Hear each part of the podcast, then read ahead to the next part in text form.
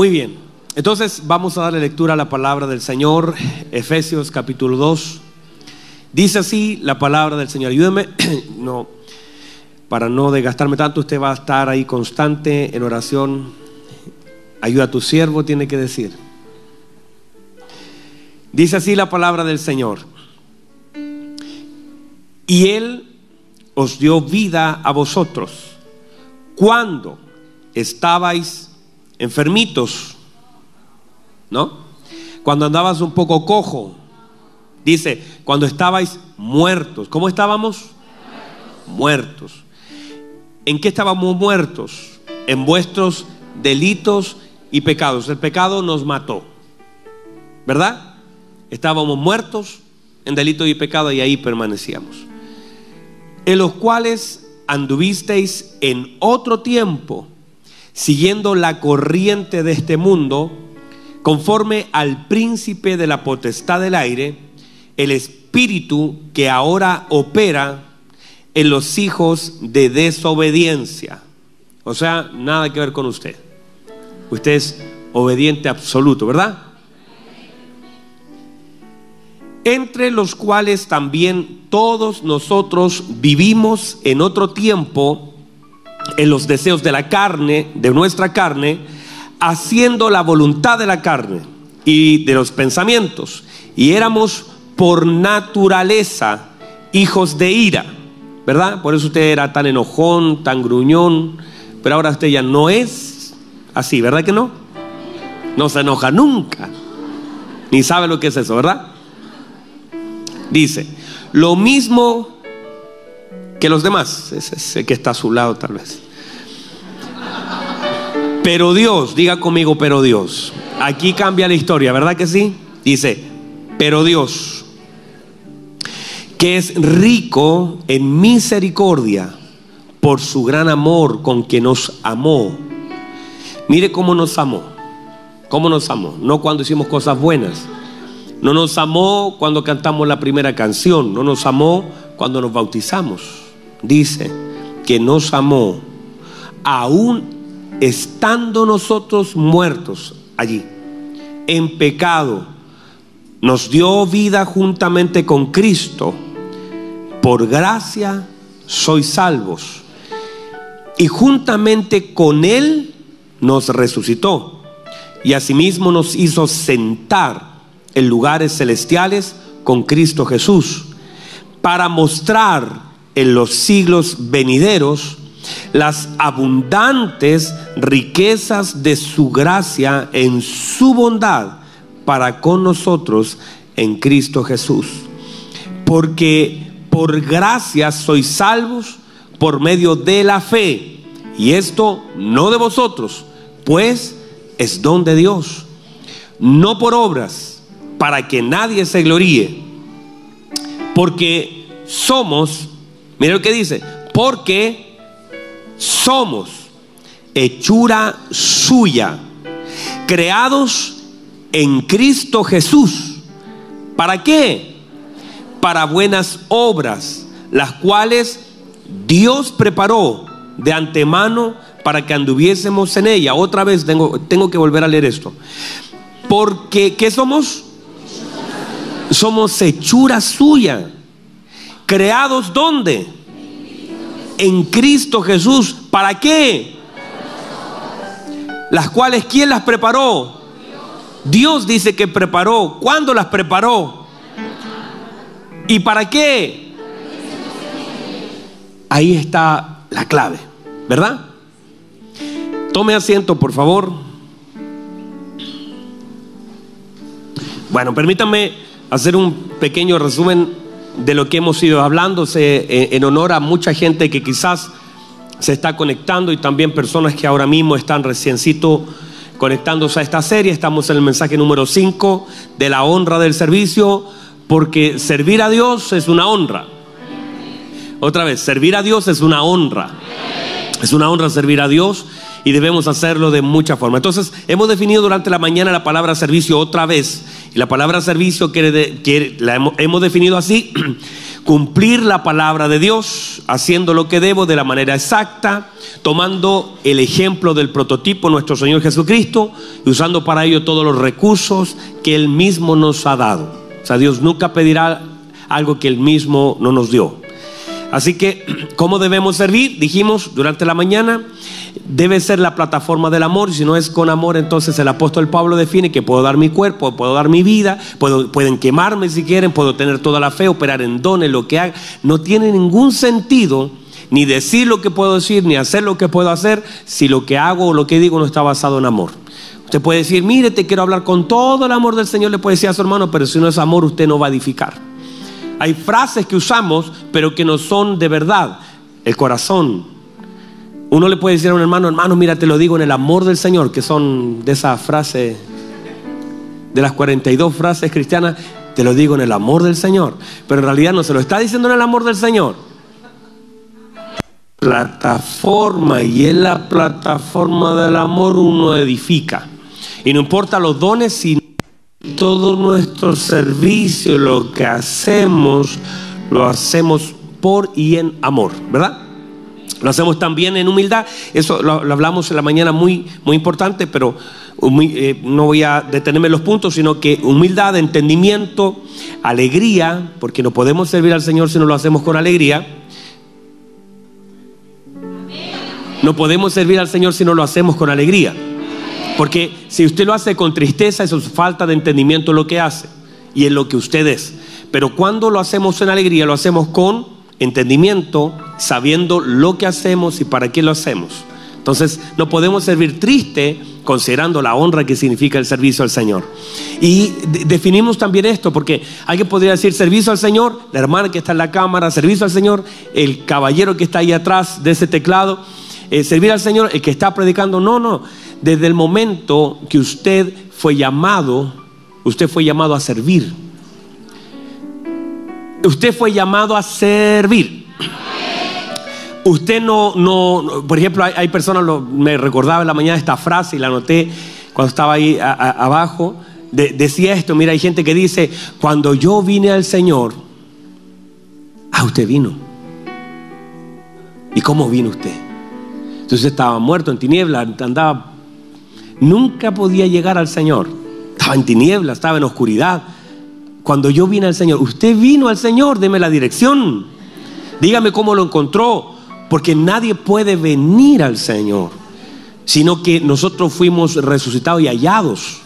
Nosotros estábamos perdidos, muertos. ¿Cómo muerto va a venir a alguien? No, es que vino. No, usted no vino ni yo vine. Nosotros lo que hicimos fue recibir el amor del Señor. Estábamos muertos en delito y en pecado. Entonces, ahora que vinimos, mire lo que dice el apóstol Pablo. El apóstol Pablo no vino a Jesús. Jesús vino al apóstol. ¿Verdad? No, no me están ayudando. Los de acá me ayudan. Ese hermano que está allá me ayuda Nosotros no vinimos. Él nos trajo.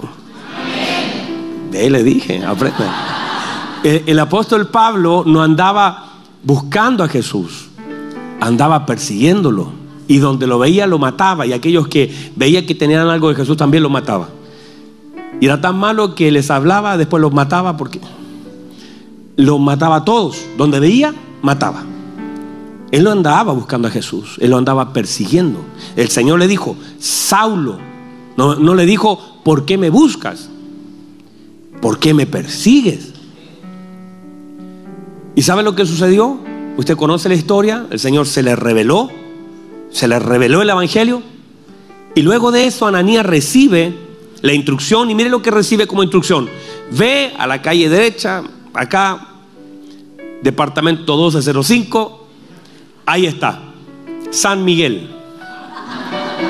Ahí está la cosa. Y llegando allá, y le dijo, y pone las manos a Saulo de Tarso, ¿por qué? Porque quiero llenar una sinagoga. ¿Dice eso? Lo que pasa es que necesito a Saulo porque quiero, hay un puesto vacío. No, ¿sabe lo que dice? Porque me es útil para el ministerio. Usted fue sacado de las tinieblas a la luz porque el Señor considera que su vida es útil para el ministerio. no fuimos, Adán, usted me cae bien, por eso estoy predicando a usted, yo con ellos no, no quiero nada. Ustedes son el grupo que me interesa. Y este, este Saulo fue útil para el Señor. Ahora, note esto por favor. Cuando el Señor crea a Adán, el primer hombre sobre la tierra, también no lo creó porque ah, se sentía solo Dios. ¿Ve? ¿Ve que le dije que aquí hay ánimo? No lo creó porque se sentía solo, no lo creó porque por crear, lo creó porque lo usó y lo utilizó y le fue útil a Adán. Y le entregó tareas, le asignó responsabilidades y demandó de él obediencia. Note por favor que cuando el Señor lo crea, le dice, cuida el huerto. El Señor hizo todo, generó la atmósfera, pero le dijo ahora, cuida el huerto y lábralo, hazlo productivo. O sea, cuando nosotros fuimos llamados delante del Señor, no fuimos llamados solamente para, para llenar un espacio, hermanos. Hay ángeles que cantan mejor que nosotros, pero hay tareas que debemos cumplir. Ah, no, ya se me fue este grupo. Yo sabía, ¿ves? Siempre lo supe. Este es el grupo. Siempre lo supe, desde el principio.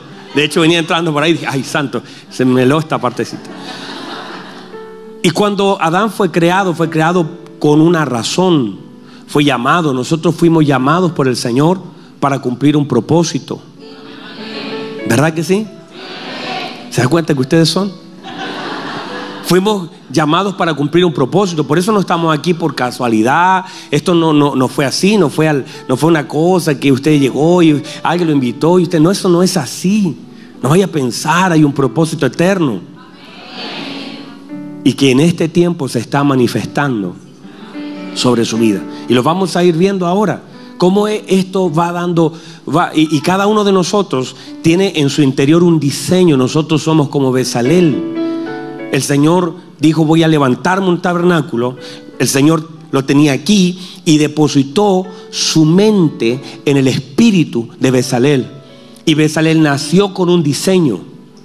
Y cuando Besalel nació con el diseño, Dios empezó. Lo único que tuvo que hacer el Señor, poner personas a su alrededor. Recursos a Besalel no le faltaron. Personas para construir no le faltaron. Pero el que tenía el diseño era Besalel. Y sobre mi siervo Besalel pondré espíritu de sabiduría, de entendimiento y todas las artes. Todo lo tenía Besalel ya ahí. Lo tenía insertado en su espíritu para hacer y desarrollar los propósitos de Dios. Ese modelo también lo tiene usted. Usted tiene el diseño en su interior para desarrollar el modelo de Cristo, lo que Cristo necesita. No sé si hay alguien acá.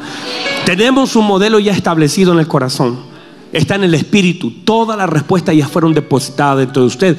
No busque afuera lo que se le depositó dentro. Ahora eso se va y poco a poco, no es, no es ya. Besalén no partió a los dos años, esto tiene también un, un tiempo. ¿Está conmigo en eso? Entonces sigamos avanzando en eso. Entonces, una de las cosas más importantes servir al Señor es también la, la, importancia de la fidelidad en mi servicio. Dios, a través del apóstol Pablo, nos dice que busca hombres fieles. Fidelidad. Eso es parte del carácter de un hijo del Señor. Entonces a veces si establecimos durante la mañana que a veces nosotros cuidamos más lo visible que lo importante, que a veces le damos prioridad a las cosas que se ven y no a las cosas más importantes. Y a veces lo visible se vuelve más importante y a veces lo importante es lo menos visible, ¿verdad? ¿No entendió? Pero decía yo en la mañana, cómo las señoras se cuidan el cabello, cómo se el pelo para allá, para acá, se lo ponen rubio, azul, se lo cuidan, le dan tiempo, pero a veces los riñones, los pulmones, le dan un espacio, una pastilla, un poco de agua a esos pobres riñones. Entonces a veces lo lo visible se transforma en lo menos importante. Y a veces lo más importante es lo más invisible, ¿verdad? Y dentro de esto nosotros debemos buscar hombres. ¿Cómo se buscan los hombres? Fieles. Entonces, voy a avanzar en esto porque no es lo que quiero. Y déjeme decir algo importantísimo que no se puede decir usted, no se puede olvidar de esto. Una de las cosas importantes es que a veces nuestro carácter, al no ser un carácter formado, puede estar destruyendo mucho más de lo que está edificando nuestro servicio. A veces sin darnos cuenta nuestro carácter está destruyendo más de lo que está aportando nuestro servicio. Y cuando hablo de servicio, recuerden, no es solamente el UGER, no es solamente la, las tías de CFC Kid, no, es desde el momento que yo fui llamado, fui llamado a servir. Fui llamado para ser útil. Desde el momento que el Señor nos llamó de las tinieblas a la luz, de ese momento ya soy útil, de ese momento ya puedo ejercer, de ese momento ya estoy haciendo algo, estoy confesando a Cristo, estoy predicando, estoy orando, estoy dando, estoy ayudando, estoy colaborando. Desde ese momento, no de cuando levanto la mano para ponerme como, como mujer, sino desde el momento que fui llamado por el Señor, yo ya estoy siendo, estoy sirviendo con mi vida a aquel que me llamó. ¿Verdad? Entonces, adoramos a Dios por medio de nuestro servicio.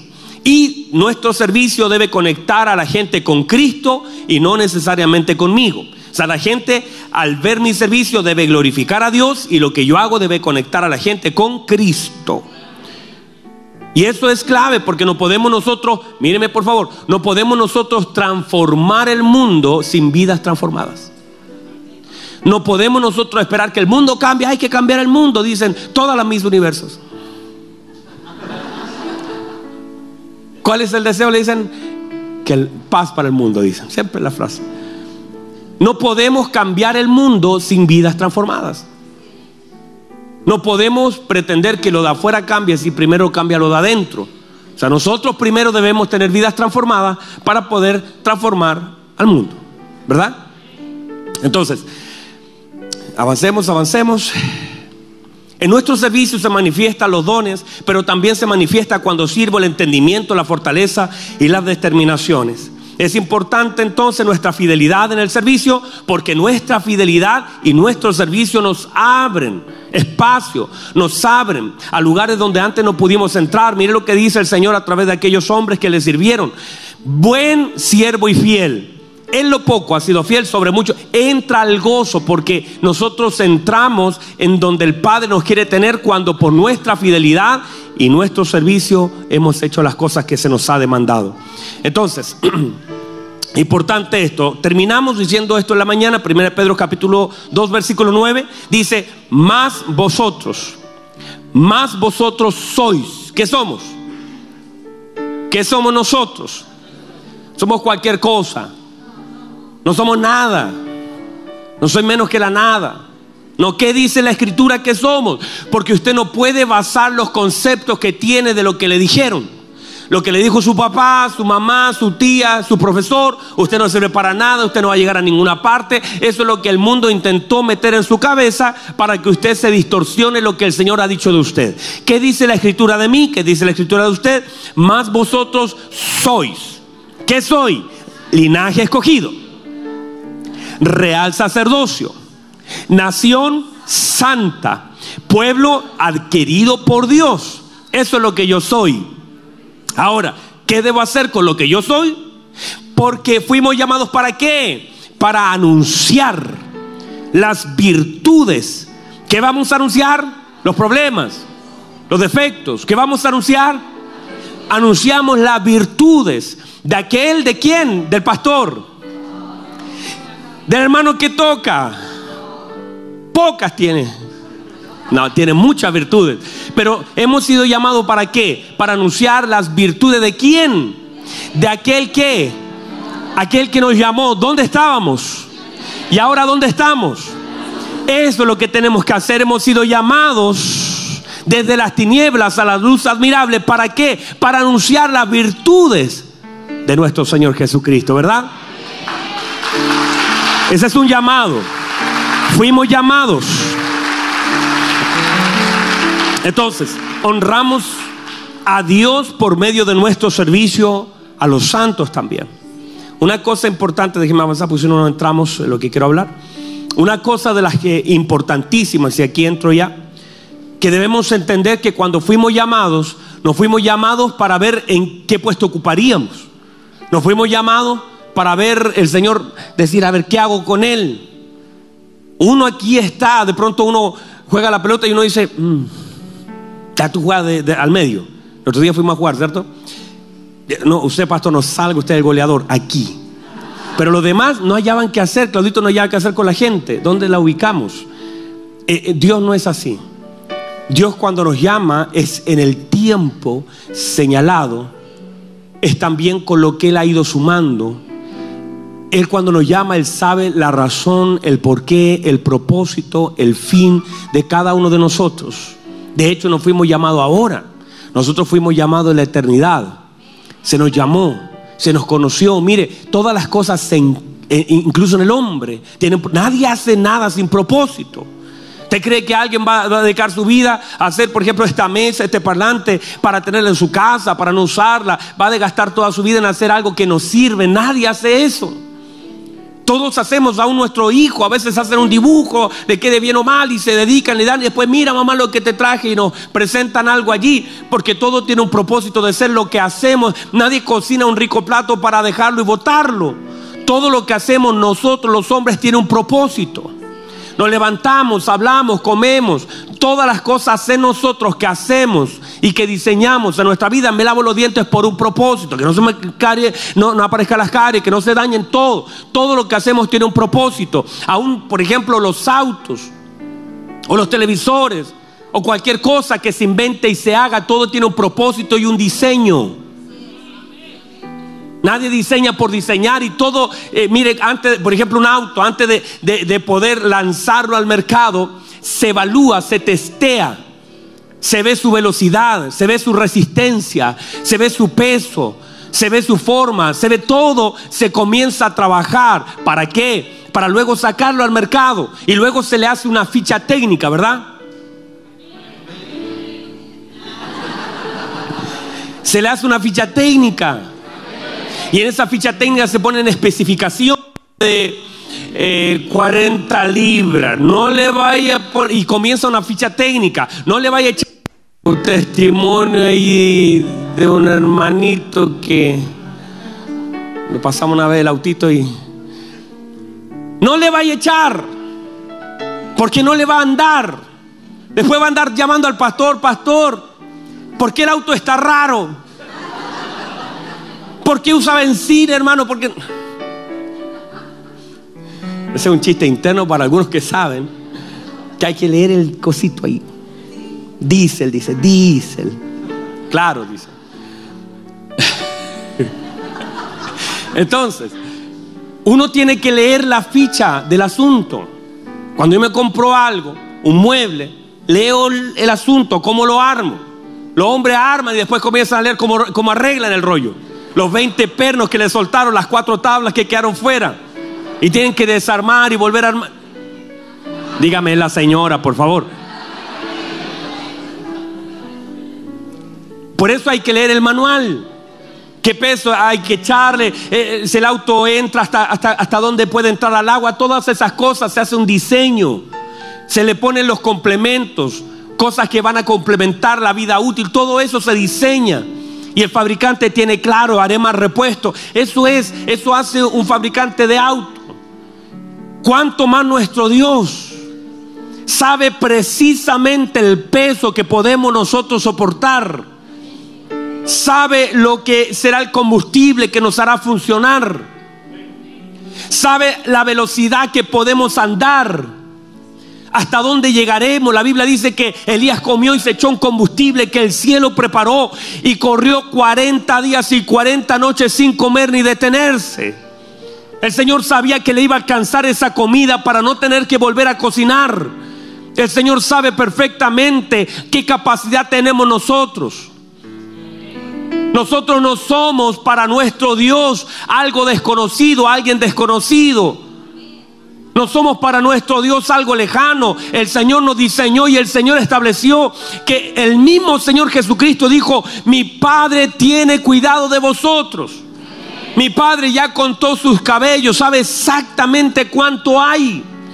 Sabe lo que podéis resistir y también conoce sus necesidades. No se afanen, mi Padre sabe vuestra necesidad. El fabricante conoce quién soy yo y me diseñó con un propósito. Yo no soy una casualidad en este tiempo y en esta tierra. Yo soy un propósito eterno de Dios manifestado. Para esta hora llegué, para esta hora el Señor me alcanzó y en esta hora Dios me quiere usar. A tu vida, tu vida será usada por Dios en este tiempo, a esta hora, con la gente que tiene alrededor y con todos los problemas, porque fuiste diseñado por Dios para poder soportar lo que está viviendo, para cruzar lo que está viviendo, para no quedarte estancado a medio camino Todo lo que el Señor ha depositado es para que puedas hacer lo que Él te ha pedido con lo que Él te ha dado. El fabricante lo sabe. No necesitas nada más fuera de Él. Todo está en Él. Y todo lo que necesita está en Él. Mira lo que dice Jeremías 1.5. Vamos a la palabra del Señor. Mira lo que dice. Jeremías. Ahí va a poner media. Antes, dice antes que te formaras en el vientre, te conocí. Esta no es una sorpresa para Dios. Hay gente que se sorprende, uy, no sabía que podías hacer eso. Tus padres se sorprenden y dicen, uy, te felicito, hijo, uy, hasta dónde ha llegado. Porque tus papás no ven nada de ti, ven tu pasado. Y a veces el pasado de muchos los condena.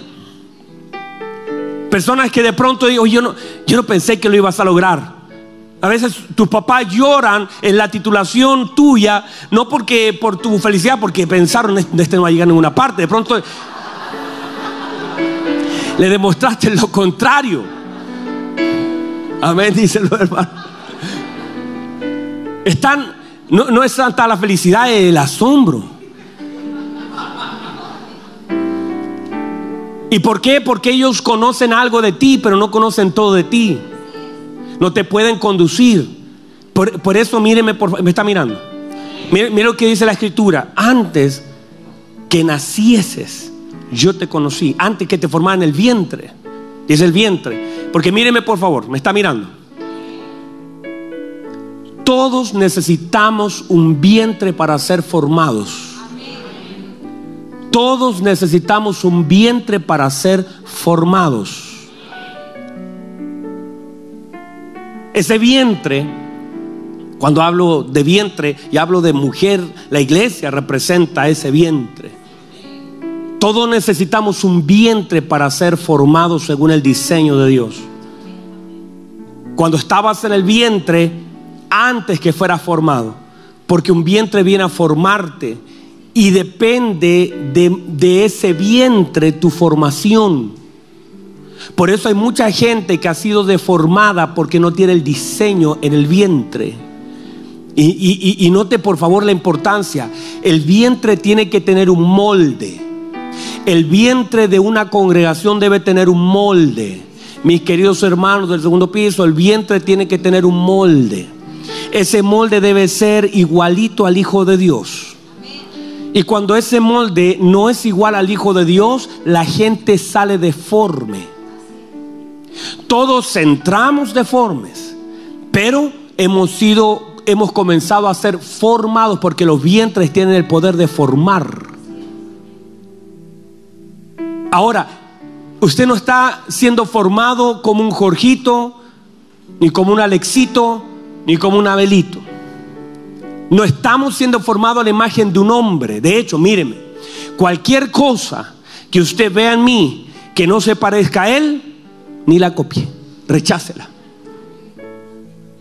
Cualquier cosa que no forme su vida a una imagen, no a la imagen pastoral, aunque la Biblia hace una demanda clara. En la Biblia establece, considerad cuál haya sido la conducta de vuestros pastores. Imitad su fe. No dice escuchen su buen mensaje, no dice escuchen cómo canta de bonito, no dice mire cómo se viste de italiano, no dice cómo La Biblia dice, considerad cuál haya sido la conducta. Porque yo puedo no predicar. De hecho, a veces no predico. Estos días me he sentado a escuchar un par de hermanos que predican y lo hacen muy bien. Pero no porque yo no comparta la palabra, yo no estoy predicando. Porque sentado allí yo también estoy predicando. Y estoy modelando algo, estoy mostrando que a pesar que no me toque, no me voy a caer en la casa porque no me toca. Zacarías estuvo mudo todo el periodo de embarazo de Elizabeth, ¿verdad? Alguien me soltó ahí, escuché. Estaba buscando cuál era la señora. Pero no porque él no hablaba, no estaba predicando y no estaba modelando como un sacerdote. Porque nosotros también al hablar modelamos y al callar también lo hacemos. a veces nuestro silencio también es nuestra mejor predicación. Muchas veces nuestro silencio en medio de algo puede ser nuestra mejor forma de predicar. Te están atacando por todos lados y tú deberías decir y tienes todo el argumento para decir y tú guardas silencio. Y tú permites que el Señor a través de ese silencio modelar ciertas cosas. ¿Usted cree que esos 400 años de silencio el Señor no, no modeló algo? ¿No enseñó algo? ¿No nos predicó algo? A través hasta del silencio. Uy, eso fue como silencioso payaso. Uh. Era parte de los efectos que estamos trabajando con multimedia.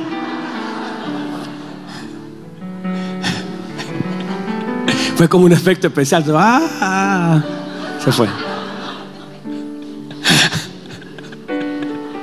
Rodrigo, te vamos a contratar para multimedia, mijo. Entonces, en ese sentido, todos nosotros estamos constantemente predicando. Y entender que esa formación en nuestra vida es necesaria. Todos necesitamos un vientre que vaya formando nuestra vida. Y a veces esos vientres han generado deformidades nos sacamos las malas cosas de los hombres y no las buenas cosas de Cristo. Sacamos lo malo. Si usted se parece al vientre donde esté, si, si usted no se parece después de estar tanto tiempo, si, si el mismo Pedro, mire Pedro, le decían, mmm, le decían la señora, tú te pareces a él, tú hablas como él, no, tú estabas con él, porque algo con el tiempo se te pega de con quién compartes. Por eso tú, júntate con sabios. El que se junta con sabios, sabio será. Porque comienzas a moldearte, pero el que se junta con necios. Entonces tú cuando te juntas con alguien, tú tomas el olor, la fragancia, palabra de esa persona. Porque tú estás exponiendo tu vida a un vientre. ¿Están acá todavía? Entonces muchas personas están hoy de forma. Por eso la Biblia dice, antes, poneme media otra vez el, antes que te formaras en el vientre, porque un vientre te tiene que formar. Y eso puede ser en algunos casos medios dolorosos, pero es mejor que te duela que sea, y sea formado ah, a que no te duela y seas un deforme. Mira lo que dice, porque Dice, antes que te formaras en el vientre, te conocí. Sabemos que esto está hablando desde la eternidad del Señor, pero también mucha gente, míreme por favor, déjeme darle esta aplicación, mucha gente está deforme antes de Cristo. Matrimonio deforme, vida deforme, paternidad deforme. Esposos deformes esposa deforme. No hay forma. Eso no parece matrimonio. Parece que tú eres la mamá o el papá. No, hay, hay una deformidad allí. Eso está deforme, esta familia está deforme. ¿Por qué? Porque si no se parece a Cristo es deforme. Porque si no tiene el modelo, no, mira, está, está todo bien, somos... No, si no se parece a Cristo, para Dios no existe. Porque el cielo respeta la imagen de su Hijo. Aún el infierno no le teme a que tú te, sepas 20 versículos bíblicos, sino que le teme y le respeta y puedes tener autoridad, no porque hables. Hay unos hombres en Hechos 19 que dijeron el nombre de Jesús, el nombre de Jesús. No es lo que tú dices, es lo que tú eres, es a quien te pareces. Si Cristo está en ti y ha sido formado en tu vida, entonces el infierno te puede respetar. Y no porque tú digas yo lo soy, es porque se sabe en el Espíritu quién tú eres. Hay una impartición en el mundo espiritual que te da un peso. No es solamente lo que dice o repetir frases o decir yo voy a tal lugar. Eso no. Ah, yo voy a la iglesia tanto que eh, a la iglesia que vayas. El libro que hayas leído, al instituto que vayas, los títulos universitarios que puedas tener. No, es cuánto de Cristo, ese porcentaje de Cristo, cuánto de Cristo hay en ti, cómo la imagen del Hijo ha sido formada en tu vida, cuánta deformidad ha sido limada en tu vida, cuánto de Cristo, qué tamaño de Cristo está en ti, porque eso te da la autoridad, eso te da el poder para resistir, para cambiar, para avanzar, para soportarte, para delante de la tormenta en el nombre de Jesús. Te puedes dormir medio de una tormenta porque la paz de Cristo gobierna. Hay autoridad, hay peso en tus palabras.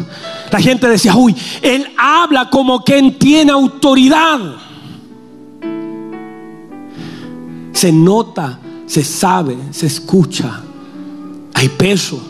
No eres una persona que se mueve con facilidad, que y te caes, no. Tienes peso. Vamos. Eso me salvó la gargantita.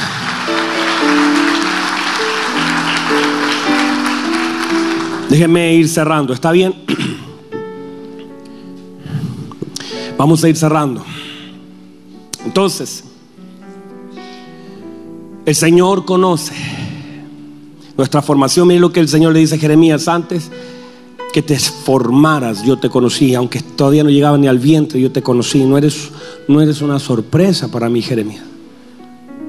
Y antes que nacieras, yo te santifiqué. Yo te separé, yo te consagré, yo te aparté y yo te di por profeta.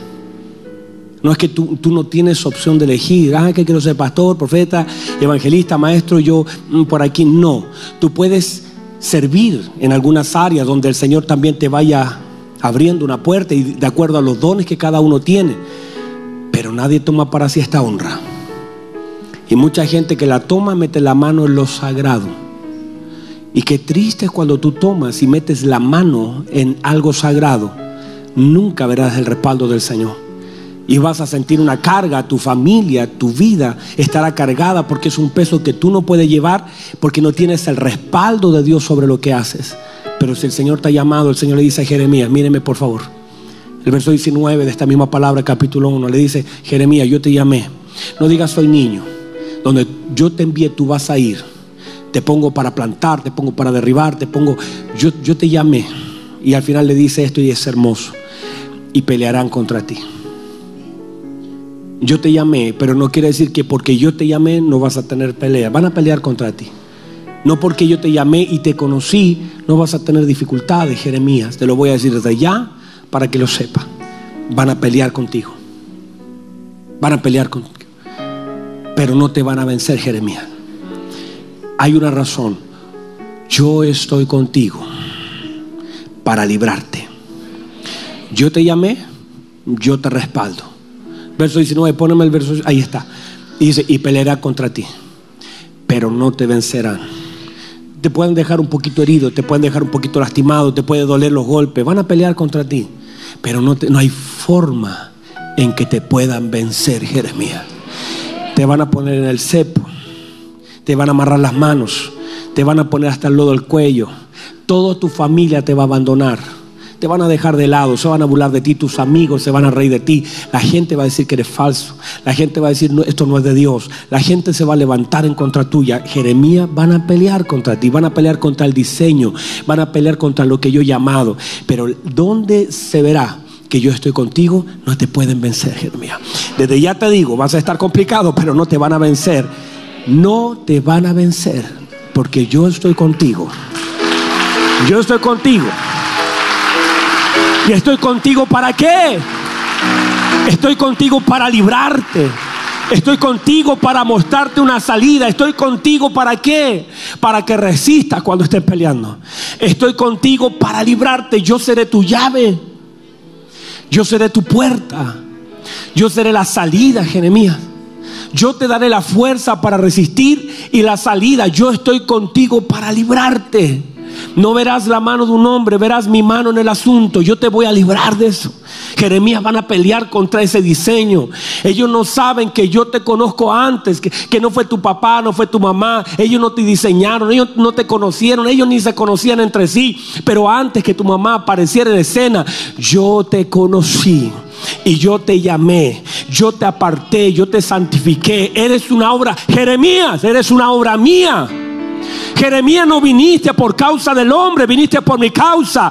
Yo te llamé, yo te escogí, yo te envié, yo te santifiqué, yo te di por profeta a las naciones.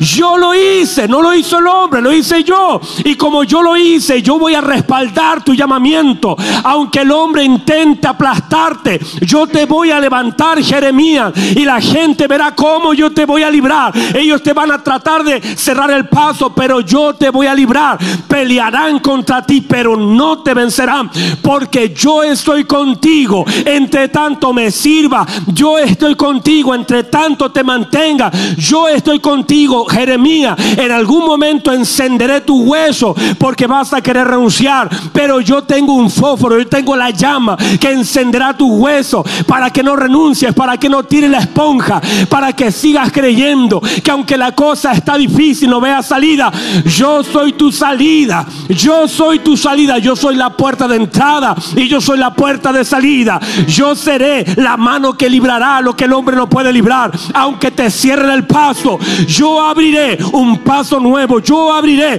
un camino nuevo. Vamos, póngase en pie, adora al Señor. Vamos, siga aplaudiéndole.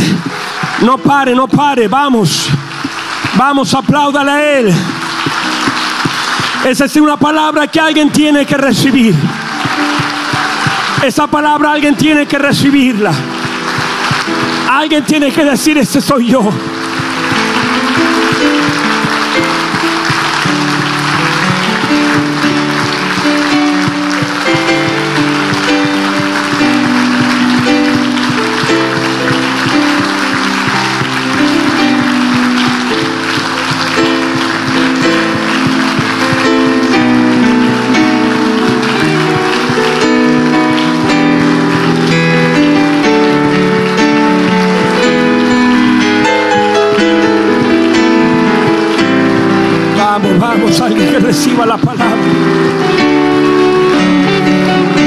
Alguien reciba la palabra de Dios. ¿Dónde están los Jeremías llamados por Dios? ¿Dónde están aquellos que el Señor llamó?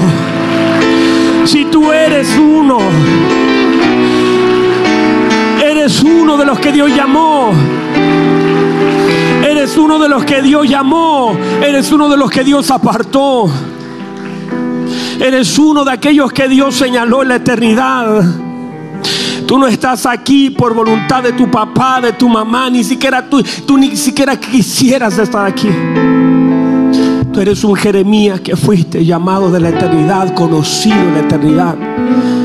Y estás aquí para cumplir un propósito, servir a Dios. Tú no tienes un propósito en la vida, tu vida es un propósito. No estás aquí solamente para, para hacer algo, para tener hijos, para comprarte una casa. No, tú fuiste llamado a la eternidad. El Señor dijo, me es útil. Y como me es útil, yo lo llamo. Este es el tiempo donde lo voy a ocupar, lo voy a usar. A través de él manifestaré mi gloria. Su familia a través de él me va a conocer. Él es la llave que voy a usar para abrir puertas que están cerradas. Ahí donde está su familia encerrada, él será la llave. Dios te va a usar a ti como una llave para tu familia. Tú eres una respuesta de Dios. Tú eres el siervo de Dios. Tú eres un hijo de Dios que le sirve al rey al propósito. Tu vida desde que llegaste a Cristo se activaron los dones. El Señor te dijo, eres real sacerdocio. Eres nación santa, eres pueblo querido, no eres cualquier cosa. Que el mundo no contamine tu pensamiento, tú no eres cualquier cosa. Aunque ahora mismo a veces te ves a ti mismo, tú dices, Señor, pero Señor, ¿dónde estás? Señor, mira cómo estoy yo. Quizás no parece lo que eres, pero tú no vives por una verdad solamente presente. Tu vida es gobernada por una verdad eterna. Aunque ahora mismo no lo puedas ver, no quiere decir que Dios en cualquier momento Él sea tu libertador. Dios dice, yo estoy contigo para librarte. Levante sus manos, adora a Dios. Dígale, Señor, yo fui llamado, yo soy ese que fui llamado. Yo soy ese que estaba deforme, no tenía forma. Y en tu vientre, Señor, tú me has dado la forma del Hijo la forma para resistir, la forma para avanzar, me ha dado los diseños. Vamos, levante sus manos, glorifica a Dios, exáltale, dígale Señor, gracias por recordármelo. Señor, ya lo sabía, pero gracias por volver a decirlo. Vamos, levanta, adora, adora, adora, adora, adora. Dele este momento al Señor, dele gloria, dele honra. Ah, porque se van a levantar y quizás ahora mismo se ha levantado, pero mira cuántas veces ayer no se levantaron, cuántas veces ayer no te dejaron encerrado, cuántas veces te dijeron no te vas a volver a levantar, ese matrimonio no se levanta, esos hijos no se levantan, e, esa economía no se levanta, el diablo te cerró todas las puertas, pero Dios fue tu salida. Dios fue tu salida te hace pensar que hoy o mañana Dios no está en el asunto, Dios está en tu mañana, Dios está en tu mañana, tu mañana ya está guardado por Dios. Vamos, levante sus manos, dele gloria, dele honra, dele alabanza, vamos, levante sus manos, dígale Señor, gracias, enciende mis huesos otra vez. Enciende mis huesos otra vez. Vamos, vamos ahí donde está. No renuncies. Tú no fuiste llamado a renunciar. No renuncies. No sueltes. No sueltes. Sigue caminando. Sigue avanzando. Sigue creyendo. Sigue, sigue predicando. Sigue soltando la palabra. Sigue orando. No te canses de alabar. No te canses. No te canses. No te rindas. No te rindas. Oh,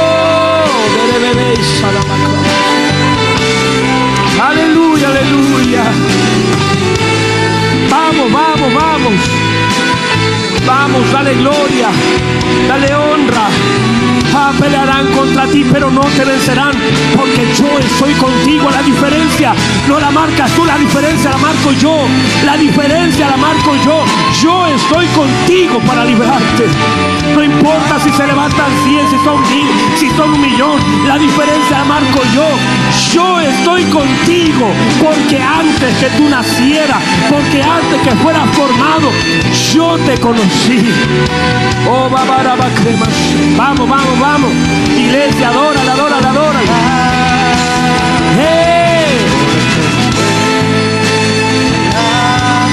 Vamos, vamos. Tiene que haber alguien aquí que adora a Dios. Tiene que haber alguien aquí que crea su palabra. Oh. Vamos, vamos, vamos, vamos. Vamos, vamos. Adórale. que fuera de ti. Nada deseo. Nada deseo de la. Su presencia. Tu presencia es más hermosa. Vamos, vamos. Que cualquier cosa.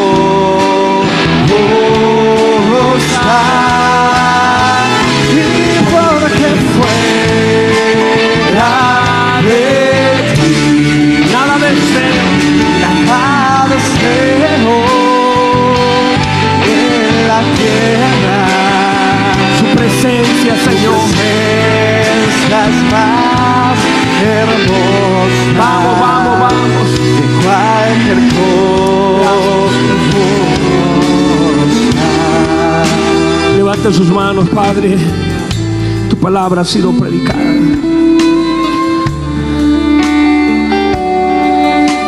Vamos, levante sus manos. La palabra de Dios ha sido predicada.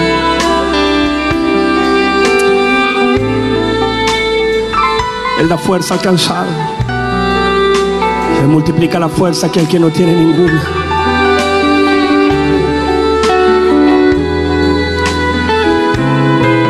Señor dice, mío eres tú. Cuando pases por las aguas no te negarán. Cuando pases por el fuego no te quemarás. Ni la llama arderá en ti. Mientras estés en el propósito de Dios, no hay fuego que te pueda detener, no hay agua que te pueda detener, no hay problema que te pueda detener. Mientras permanezcas la presencia de Dios, la presencia te cubre, la presencia te cubre. Aleluya. El que te llamó es fiel, el que te llamó es fiel, el que te llamó te sostiene. Yo te sostengo de la mano derecha y no te suelto. No intentes soltarte porque yo no te suelto. No intentes arrancar de, de mi mano porque yo no te suelto. No te voy a soltar. No te voy a soltar. Y en mi mano tengo a tus hijos. En tu mano está mi familia, tu familia. En mi mano está tu matrimonio. Y no los voy a soltar. No importa lo que pase. No importa lo que veas. No lo voy a soltar. Padre, gracias.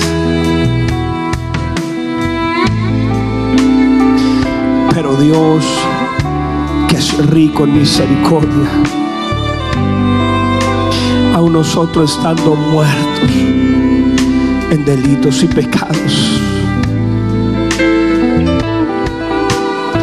Pero Dios, que es rico en misericordia,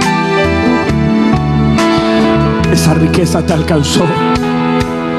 Esa riqueza te alcanzó, te tomó, te trajo, te levantó, te perdonó, te regeneró.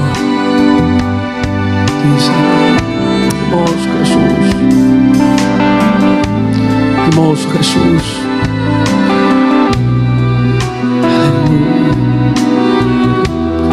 Padre, gracias, tu palabra ha sido predicada. Sentimos, Señor, como ríos de agua viva corriendo en nuestro interior. Porque tu palabra lo establece así. Que si creemos en ti, de nuestro interior correrán ríos de agua viva. Y los podemos sentir, Señor. Aquí están, aquí están los ríos. Gracias. Tu palabra, Señor, se haga real en nosotros. Que podamos servir, que podamos servir. Gracias, Jesús. Gracias. Gracias. Levántele un aplauso al Señor, dele gloria, dele honra. Vamos, dele gloria, dele honra, dele alabanza. Aleluya, aleluya, aleluya, aleluya. Hermoso Jesús.